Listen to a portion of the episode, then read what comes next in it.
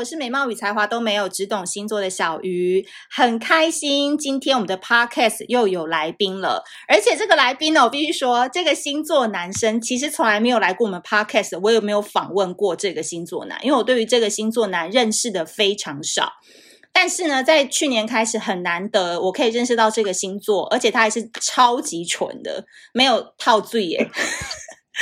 非常非常纯净的一个双子男。然后欢迎我的好朋友 Swimming 沈于明。Hello，大家好，大家午安。什么午安？人家听到 Podcast 也不一定是午安，好不好？是不是很紧张？Oh，OK，好的。好的，什么 紧张到语无伦次？对，我现在就是有点，就是人生第一次，所以有点就是不知道怎么样去跟大家打招呼。对，就是大家好，就这样。你不要扔丢双子男的脸好不好？双子男明明就能言善道，很会讲话啊。没有碰到这种就是公开公开性的环境，其实有时候还是走腼腆路线的。哦，好，那我先跟大家讲一下，为什么今天小鱼星座 Podcast 会邀请 Swimming 来到我们的频道？因为主要原因是呢，Swimming 算是我认识双子男当中非常有趣，然后看过他星盘之后，又会觉得说：天哪，怎么有一个人可以把双子展现的这么彻底？因为你好像太阳、月亮、金星跟水星。都在双子座，是对，没错，超多双子，上升金牛，对，所以他看起来很有钱，他好像有钱人家的少爷，只是看起来，对，没错。哎，对了，要不要先跟大家讲一下你在做什么啊？然后今年几岁？然后交过大概几任公开过的女朋友？OK，好。呃，我今年就是呃三十三岁，最近刚满，然后就是本身是在金融保险业担任业务主管，也是公司的讲师这样子。对，那呃我本身的话就是呃你说就交往的话，就是就是总共交往六任啊。对，公开过的哈，under table 的不算，没有没有没有 under table，对，没有 under table。因为那个我认识 Swimming 的这一年多的时间，他一天到晚遇到我都说他想要脱单，他想要结束单身什么的。但我就跟他说：“你整个人看起来没有啊，正值意气风发之时。”哎，是，但这这些都是我觉得是大家对于双子男的一个呃。既定印象，我觉得说好像就是就是不太可能会单身，但其实有时候单身，呃，双子男其实很多时候都是外表光鲜亮丽，但是其实在回到家的时候还是会有内心偷偷哭泣的那种状态，这样子。因为我跟你讲，就是我真的遇到双子男，我真的是十二星座当中，除了骂水瓶之外，我也不会想要遇到双子男，因为双子男是不是真的蛮渣的啊？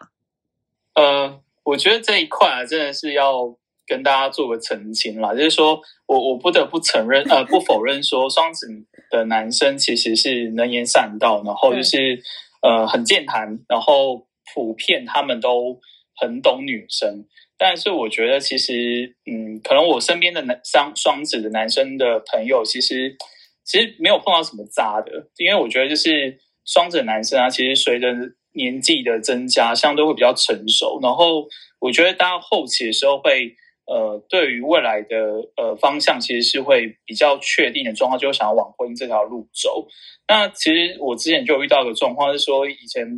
有一个长期交往对象，对，然后就是碰到一个水瓶男，就是我认真觉得就是没办法跟他 PK，因为当时的状态就是 呃，我已经跟我当时那一任女女朋友分手，那那是那一个水瓶男是我高中的学长，哇，那当时他就是当场跟我说来。那个学长示范告诉你如何呃这个撩妹这样子，因为以前都没有这样的经验。嗯，他真的就是当场就是直接用这个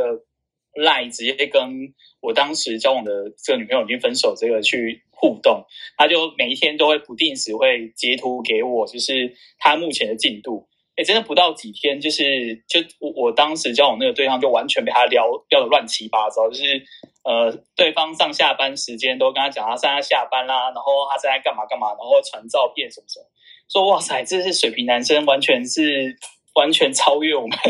双子男，就是完全没办法 PK 啦。所以我觉得就是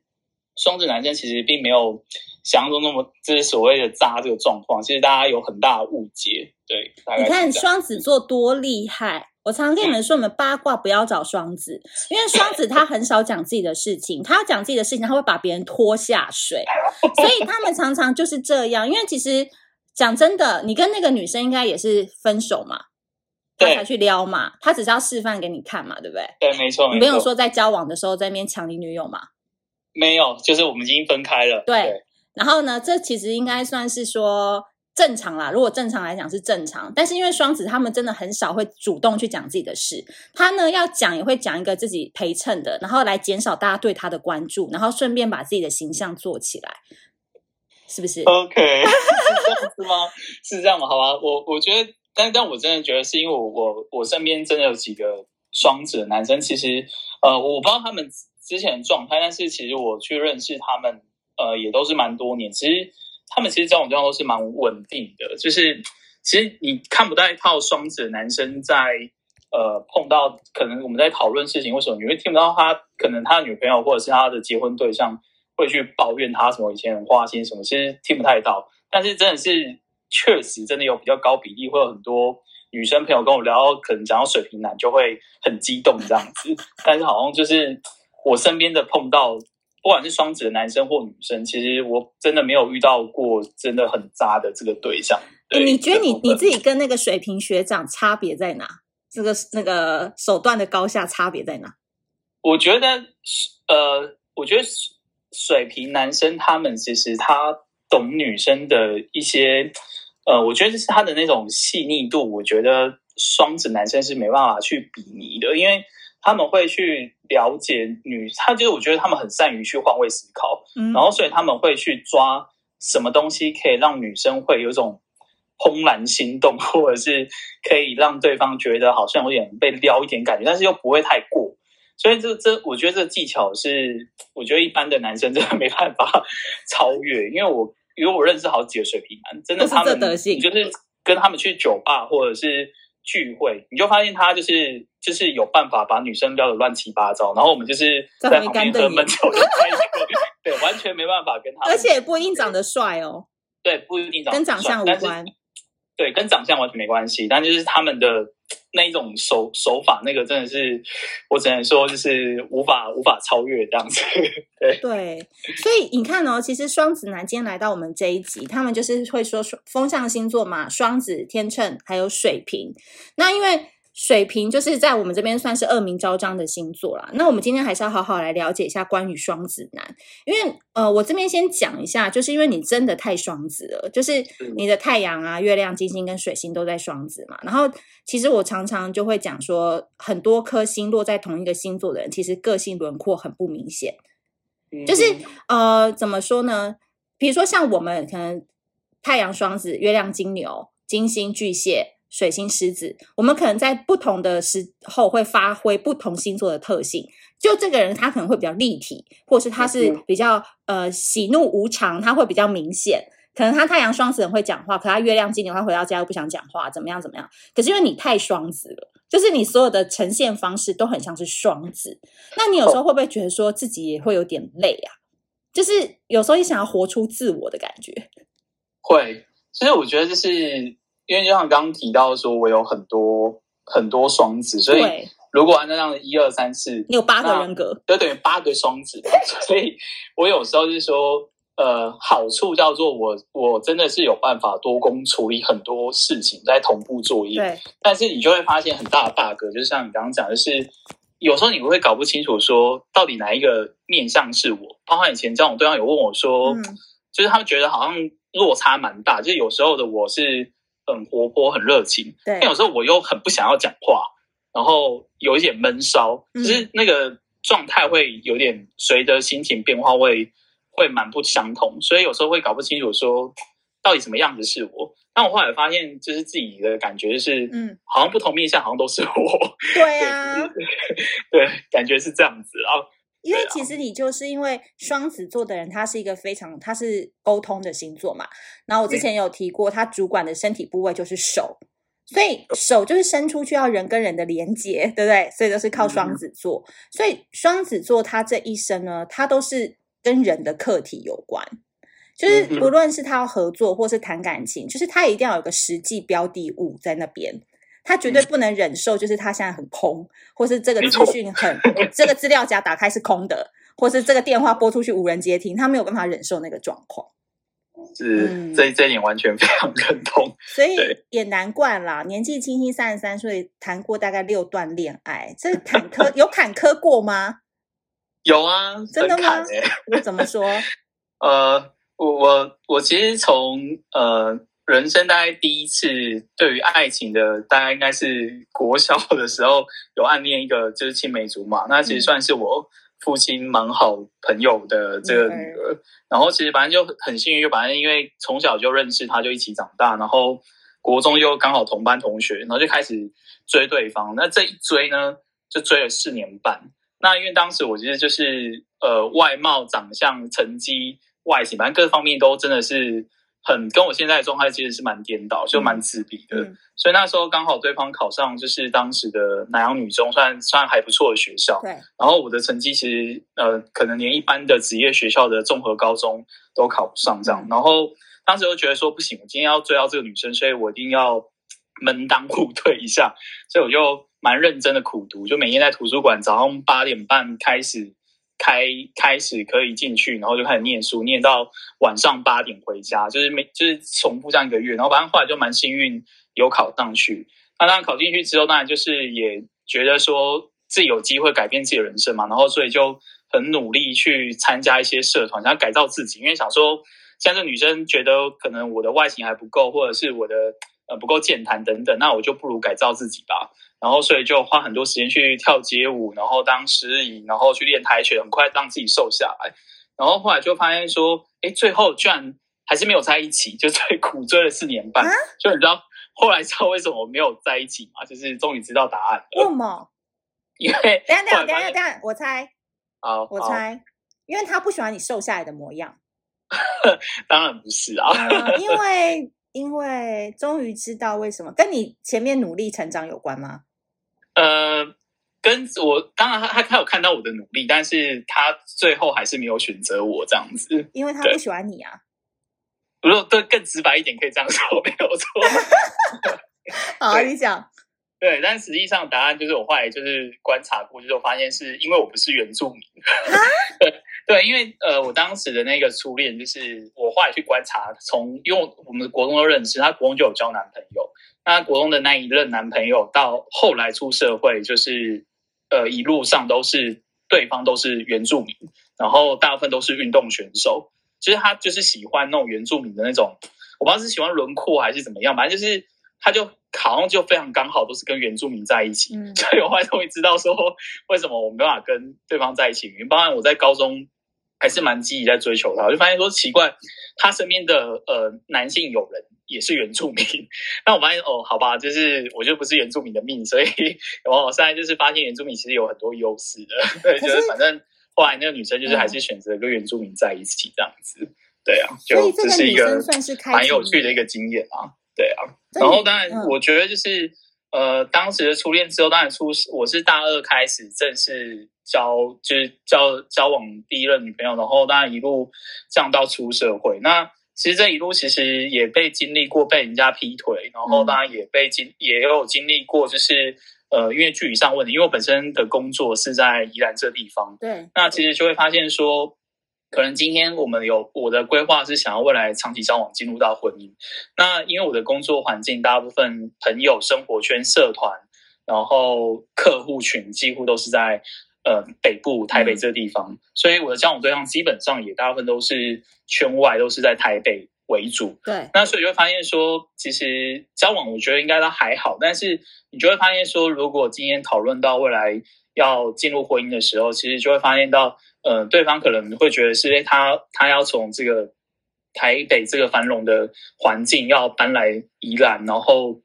可能要适应宜兰的。环境之外，还要去离开台北的这份工作，然后可能要从宜兰开始。那对他们来说，那个抗性真的有点大。所以，像其实前一段也是因为这样子，而无疾而就无疾而终这样。所以，我会觉得说，就是嗯，就是其实感情好像在，就是虽然说可能双子男生好像看起来很以上，但其实我们 经历的还蛮坎坷的，对啊，就好像没有想象中那么的顺遂啊，只能这样讲。那那个六段恋情当中，有几段是被甩，有几段是你甩别人？嗯，大概是一个半诶、欸，就是大概有一半是是我提出，然后有一半是对方提出。嗯，对，嗯。那最刻骨铭心的是交往多久？四年半。那我后来是劈腿收场。你劈还他劈？当然是对方，我自己没有劈腿过。哦哦哦哦哦哦，因为我们在公开场合嘛，哈，不能讲一些太。对，不能不能讲对方任何，但但我必须说，就是我到今天为止，我认真非常感谢当初这一当初交往的这四年半的女朋友，因为呃，我觉得虽然说她的方式认真是还蛮有点残忍，但是我觉得因为她的关系，因为我以前刚开始出社会，其实是在主导集团，其实是一个助理小弟，其实真的是。我个人觉得蛮卑微的工作，其实就是、嗯、呃，我的工作有点是，假设那个呃，小鱼小鱼老师是我的老板，对，我每天进办公室啊，就要先进你的这个办公室，先敲个门说，说咳咳，哎，那个小鱼老师早安，今天你要喝卡布奇诺还是喝拿铁？打打杂的，对对对，就打杂小弟。所以我以前工作其实是这样，那其实就是因为那一段关系，因为对方后来当然是呃，当时是选择跟小开跑了，然后我就觉得说。就觉得自己就是工作，大概就只是对方的小弟。那随着时间的变化，你会发现，说其实很多时候就是爱情之外，其实也很需要面包。然后就认清了这事实吧。所以后来就是因为他的关系，所以我就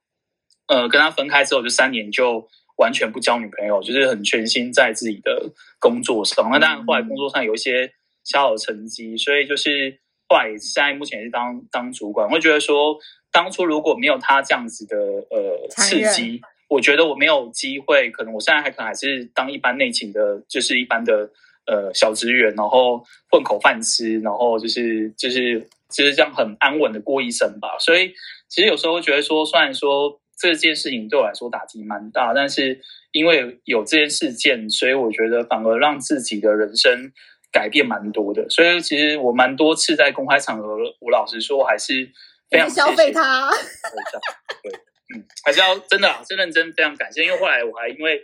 这件事情，还有特别传了蛮长的一段。因为后来他也结婚了，然后我也是蛮诚心去祝福他，就是也有祝福他，就是当初给我这样子的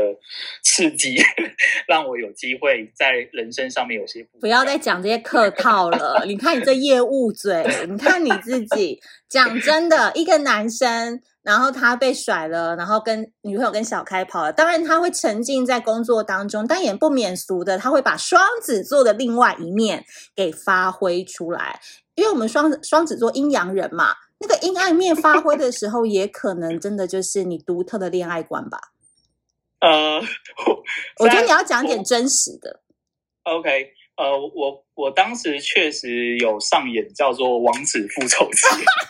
对，我认真说，因为我当时是，当时因为因为这件事情打击太大，对啊，我真的是写上一个海报，然后就是写下我要完成什么样的事情，例如说，当时就想说我要呃学会开车，然后要就是载家人出去，或者是呃工作上我的收入跟我的职等怎么样的突破等等，就是我真的是有设定这些目标，所以当时候你如果讲说那个阴暗面，当然就是真的是有上演这样的计划。所以那我就觉得说不行，就是我我应该要让自己变得更强，对，所以就上演这个《王者复仇记》。那当然是真的很努力啦，所以当然就是后来这些计划是确实有翻盘。那当然我会觉得说，就是嗯呃，现在再从头来一次，会觉得说当初的这个《王子复仇一计》这个计划是执行还算是蛮成功的。那没有去加别的女生？啊，有没有去加别的女生，或者是当时就是你知道乱七八糟？什么东西乱七八糟？就是在感情生活上面会活得乱七八糟。我那后真的真的那后真的完全没有任何的念头想要交女朋友哎、欸，那时候，嗯，那时候因为因为真的打击太大，因为觉得因为交往太太久，从大学一路到出社会，嗯、然后当时其实当然你说，因为我当时在精品专柜上班，那。确实会有些专柜的小姐姐蛮多，但是呃，就心思没有在那边，就是专注在工作，所以其实可能真的会有认识女生，但是就没有那样的心情想要谈恋爱，嗯，就是你也想要暧昧的的那种动力都没有。对啊，当时的心境是这样子啦。哎，那我问你一件事哦，就是你有没有常常遇到一个状况，就是大家说，哎，你什么星座？说双子。哦，天哪！就是大家会不会有这种，像就跟我们处女座一样的命啊？处女座，哦，哎，你有没有这种常常会有这种感觉？会啊，就是双子座的宿命，每一个人都会。有女孩子啦，就是要进入到交往前，然后他们听到双子的男生，他就说：“哎、欸，那双子男生是不是都很花心？”嗯，就是每一个都会这样讲，就是包含以前交往对象。然后我就很无奈，然后我就觉得说，我就会开始跟他解释刚前面分享那一段，就觉得说，好像大家对于双子男生都有一些既定印象吧。例如说，就是呃，可能双子男生就是花心，但其实。我我其实刚刚有分享到，其实我觉得双子男生其实认真起来是真的会吓死人，就是你就是不要闹他，因为如果他真的认真起来，我认真觉得蛮可怕。因为我其实呃本身因为我是在业务单位，然后其实业务单位其实蛮多就是呃超业就是超级业务，其实蛮多是双子座，就是他们的成绩都其实都还蛮亮的。所以其实有些人会觉得说啊，双子座就是虎头蛇尾啊，就是呃乱，就是就是可能一下做那个一下做那个，但实际上。在我的业务单位身边认识蛮多蛮强的前辈，其实他们也是双子座，然后，那个工作能力也很可怕，然后服务客户也是蛮认真的，所以其实